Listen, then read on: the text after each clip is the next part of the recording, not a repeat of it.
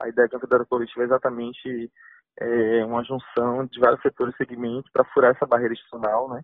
E tentar mudar a realidade dessa, é, dessa casa, né? Que é metade do poder municipal, que está bem de longe representando a nossa, a nossa cidade, né? Vote em um e seja representado por oito.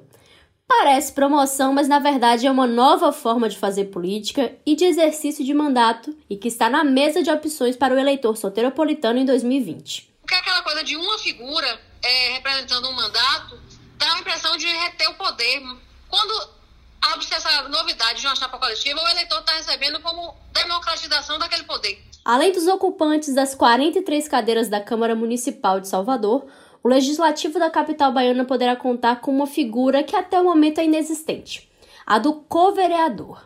As decisões elas vão ser partilhadas, né? A construção de projetos políticos vão ser partilhados, a construção de, enfim, né, projetos de lei, de atuação, de sessões, né, de toda essa estruturação dessa forma de ocupação de poder e de mandata também, né, da gabinete, do gabinete. Mesmo com processos eleitorais, a atuação popular na tomada de decisão do governo é limitada no Brasil.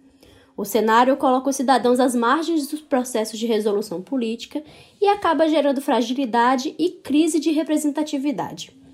Diante disso, surgem as propostas de mandato coletivo. Eu sou Jade Coelho e o terceiro turno de hoje discute as candidaturas coletivas de vereador, uma nova forma de compor um gabinete. Começa agora o terceiro turno. Um bate-papo sobre a política da Bahia e do Brasil.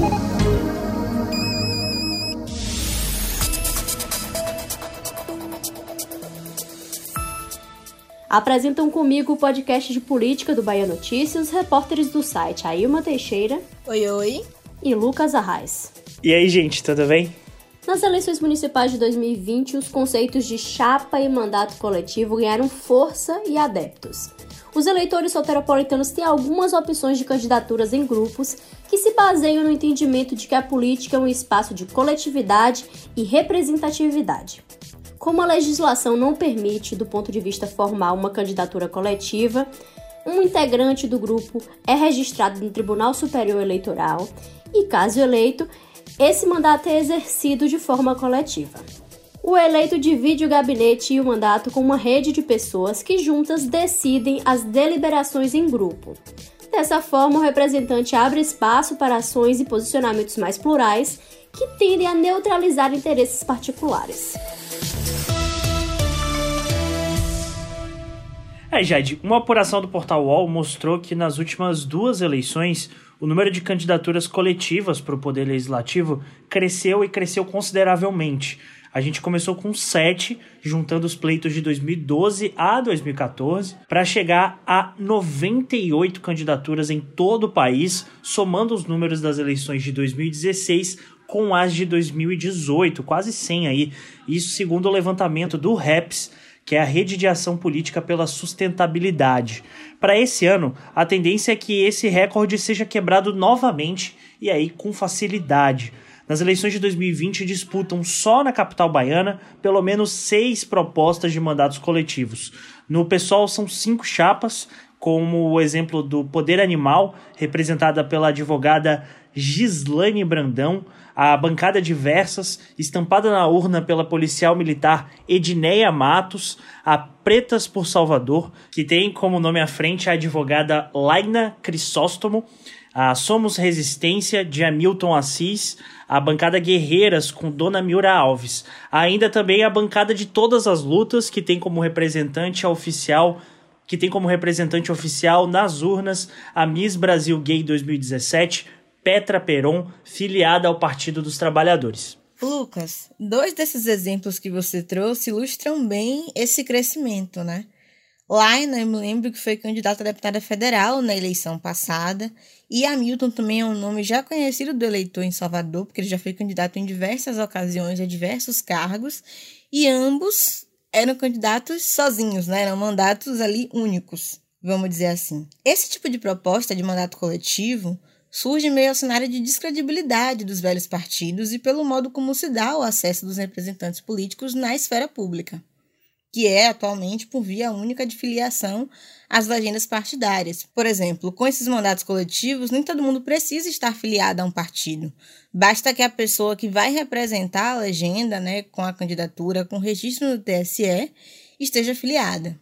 E aí essas chapas coletivas se colocam como algo novo e que promove representação, participação e exercício democrático. Pense também que a questão central do mandato compartilhado é a descentralização do processo de decisão. E aí a gente vai ouvir um pouco do que argumentou a candidata Laina Crisóstomo, da chapa Pretas por Salvador, do PSOL. Mas a ideia é que a gente possa partilhar o processo de decisão, é, de poder, mas para além disso, né, são vários olhares a partir de uma mesma Salvador. Então nós somos três mulheres pretas que estamos em espaços né, geográficos diferentes em Salvador, mas para além disso a gente ocupa inclusive a militância de forma diversa. As três são pretas, mas Cleide Coutinho, por exemplo, é do Homem de Luta por Moradia. Eu sou do enfrentamento à violência contra a mulher, a partir das conjuntas. A companheira Gleide é de uma juventude periférica, também estudante da UFBA, né, que é também de candomblé. Então a gente faz um debate numa perspectiva extremamente diversa. Né? Nós somos mulheres de religiões diferentes, né, de espaços políticos diferentes, né, no sentido de ocupação de militância de movimento social. Então, a grande proposta é pensar nessa coletividade como a gente ocupa de forma diversa. Então, se a gente pensar, por exemplo, tem mulher lésbica, tem mulher lésbica. Tem mulher bissexual, tem mulher bissexual. Tem mulher hétero, tem mulher hétero. Tem mulher mãe, tem mulher gorda, tem mulher magra, tem mulher jovem, tem mulher mais velha. Né? Então, nós somos muito plurais. Tem mulher de candomblé, tem mulher evangélica. Então nós somos extremamente plurais. Então a proposta é ocupar poder dessa forma diferenciada, trazendo vários olhares diferentes.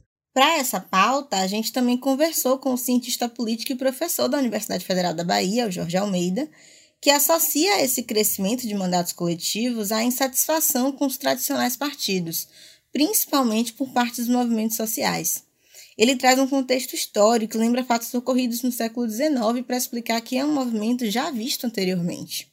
De acordo com o professor, do ponto de vista histórico, os primeiros partidos surgiram justamente desses setores populares, prometendo a mesma coisa. Entre aspas, né, uma maneira de se contrapor aos partidos antigos, que eram, na verdade, apenas grupos de elite.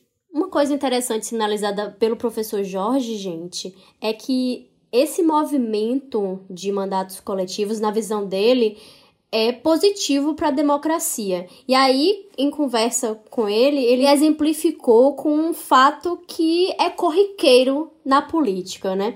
Que o candidato, durante a eleição, se apega a um determinado setor, mas depois que a eleição passa, ele já está lá com a sua cadeira no legislativo, ele acaba abandonando aquela base e também acaba esquecendo, né? Tem uma amnésia e esquece as promessas de campanha. Para o professor Jorge, o exercício do mandato coletivo acaba sendo aí uma maneira é, daqueles que estão apoiando a candidatura, que trabalham pela candidatura e na eleição daquele candidato, cobrarem e participarem da tomada de decisão e também é uma forma de estarem presentes ali para que esse candidato, se eleito, cumpra o que foi prometido.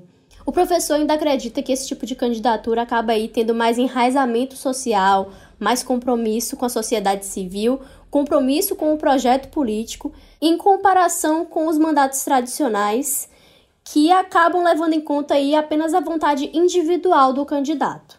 De certa maneira, surge também como uma maneira de, de digamos, dar uma alternativa a um fato corriqueiro, comum e antigo, de que a grande maioria dos parlamentares se elegem fazendo apelos para determinados setores é, é, sociais, redutos, políticos, etc. E depois abandonam essas bases, abandonam o discurso que fizeram, abandonam as promessas que fizeram de campanha.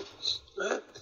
Então isso é, é, está sendo visto como uma maneira de você, daqueles que estão apoiando a candidatura, que tomaram a iniciativa de apoio, etc., ter um maior controle sobre o mandato para que ele de fato cumpra aquilo que ele está prometendo na campanha. A gente ouviu agora o professor Jorge, mas eu quero saber de Lucas Arraes o que dizem os co-candidatos aqui em Salvador. Vamos lá, Jade. Na visão dos integrantes da chapa Poder Animal, que são oito, a vantagem do mandato coletivo está justamente na discussão de ideias a partir de universos diferentes. Apesar de todos defenderem a mesma causa, os co-candidatos acreditam que para discutir soluções em coletividade é o ponto forte do projeto. Assim, com isso, com essa discussão, eles acreditam que vão obter melhores resultados para representar o desejo da população da cidade. Pelo menos é o que pensam. Vamos ouvir um pouquinho agora. Então, assim, a receptividade tem sido muito boa. Eu, eu, eu espero que isso venha para ficar, viu? Porque imaginem se isso for regra para sempre nós teremos mandatos que representarão vários segmentos, várias pessoas. Então, na verdade, nós teremos muito mais gente dentro das câmaras, dentro das, dentro da, da, das questões legislativas do que uma pessoa. Uhum. Então, a gente vai multiplicar o mandato, a gente vai ter mais democracia, porque são vários pensamentos. Vários olhares sobre o mesmo problema traz uma solução muito mais ampla. Sim. E o eleitor ele vai ter a percepção que está votando em um conjunto de ideias, e não em uma pessoa. Eu acho que isso também enriquece a política. É, de fato, essa é uma configuração que ainda não foi vista na Câmara de Salvador. A candidata Petra Peron, com quem também conversamos, que é representante da bancada de todas as lutas, chega a comparar essa iniciativa de lançar a chapa coletiva aqui em Salvador com a invenção da roda. Esses grupos têm entre os obstáculos explicar para o eleitor como esse mandato vai funcionar e tentar garantir a eles que isso vai de fato ser efetivo. E aí, pensando nisso, Petra explicou para a gente que a chapa está se organizando para registrar em cartório um termo de compromisso que não é só uma relação entre os co-candidatos, do ponto de vista das relações, atribuições e salário, mas, sobretudo, com a população soteropolitana, né? uma forma de mostrar de maneira formal que há um acordo firmado entre eles para, caso eleitos, manter esse vínculo em prol da cidade pelos próximos quatro anos nós vamos registrar em cartório um termo de compromisso entre a gente, que não é somente uma relação de compromisso entre nós, oito co-candidatos, do ponto de vista das relações de, divisão de atribuições, salário, mas sobretudo com a população metropolitana, né? A gente trazer esse lugar é, que está somente na, no diálogo, na, na, opinião, mas transformar isso é, algo mesmo judicial, né? registrar em cartório um termo de compromisso para as pessoas, inclusive, se verem e ver a possibilidade disso tornar mais. E até também a pressionar, ajudar a pressionar o judiciário a rever né, esses métodos é, ainda muito limitados de candidaturas. Né? Então, a divisão entre a gente vai ser tudo por igual, trabalho, salário. Como você também falou, o registro vai ser em um, Petra será vereadora, será diplomada, mas a ideia da gente é fazer como a bancada ativista junto fizeram, que é nomear todo mundo e o, o o menor salário desse, dessas nomeações vai ser o teto dos demais. Então, sabemos que Petra da bancada não vai receber 17 mil reais, vai receber o teto que a gente puder alcançar. Durante a apuração desse tema, né, uma coisa que ficou muito evidente é, foi a relação com as propostas que se concentram em viés progressista. O nascimento desse tipo de candidatura acaba sugerindo aí uma relação intrínseca com movimentos sociais de bairros e formas diferentes de representatividade. Isso foi muito presente em, todas as chapas que a gente teve acesso, a gente teve a oportunidade de conversar para o terceiro turno de hoje. Mas aí, diante de tudo isso que a gente conversou aqui, das falas dos representantes das chapas, eu queria saber as impressões de vocês sobre cada uma dessas propostas. Olha, Jade, é uma coisa que me deixa muito curiosa, porque faz sentido para mim no discurso, a argumentação que eles trazem, mas ao pensar no legislativo, em discussões não só polêmicas, mas que são ricas para uns e outros, e nem todo mundo é igual, você pensa diferente. Então, ainda que esse tipo de mandato né, obrigue um, um debate interno entre o grupo, eu acho que pode ser muito difícil é, encontrar um caminho, porque nem sempre você vai ter a mesma opinião, a mesma posição e aí partes podem ficar insatisfeitas. Não sei, me parece algo complexo de ser de fato efetivado. E você, Lucas Arraes, o que, que tem aí para é, acrescentar? Eu concordo muito com a Ilma, é, é um movimento novo, mas que ainda precisa precisamos ter alguns cuidados. No, no papel são projetos que são muito bonitos, mas a gente precisa lembrar também que são movimentos e são é, mandatos que são eleitos é, sem tanto a segurança jurídica e eleitoral, né? Uma vez eleita, quem é eleita para os olhos da justiça é quem está registrado na urna, cabendo o compromisso de estabelecer essa, reunião, essa relação com bancada apenas a própria, a própria bancada que se elegeu com seu eleitor. Não me parece muito segura essa relação, apesar de promissora pela vantagem de trazer mais representatividade para dentro do legislativo. Eu concordo com vocês. Eu fico um pouco receosa, porque eu fico imaginando se é difícil a gente concordar com as pessoas num relacionamento, por exemplo. Imagina aí tendo que discutir questões tão importantes dentro do legislativo com pessoas que são tão diferentes, porque uma das coisas que foi comum nas chapas que a gente conversou foi justamente isso. Eles defendem e reforçam essa questão da diversidade. E fazendo essa relação aí com relacionamentos interpessoais, eu lembro de Laina Crisóstomo mesmo, que citou pra gente que esse é um casamento que tem que durar pelo menos quatro anos.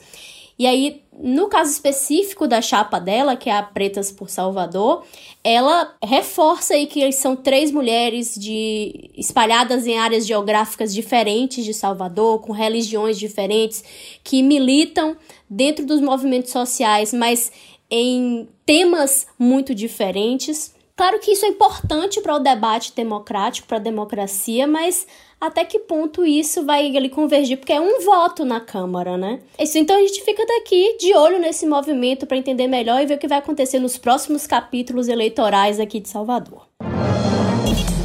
Terceiro turno.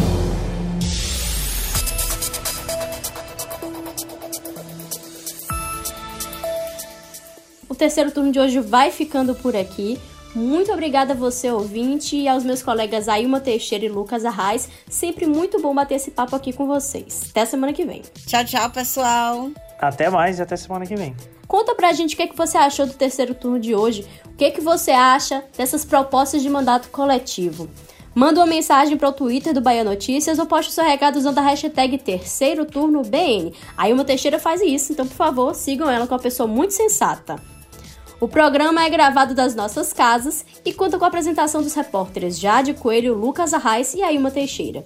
Os áudios utilizados são do Bahia Notícias. A edição de som é de Paulo Vitor Nadal e o roteiro de Jade Coelho. Você ouviu o terceiro turno, o seu podcast semanal sobre a política da Bahia e do Brasil.